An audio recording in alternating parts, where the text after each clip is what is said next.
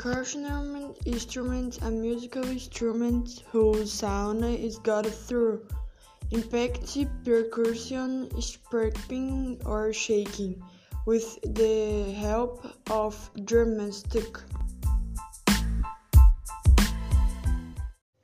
Of the forms of classification of musical instruments, this is least correct right due to the fact that most of them have intermittent Haiti.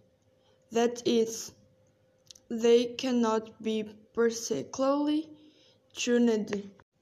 This category has most of the instruments which are used firstly with a rhythmic foundation as is the case with most drums, the triangle, and the cymbals.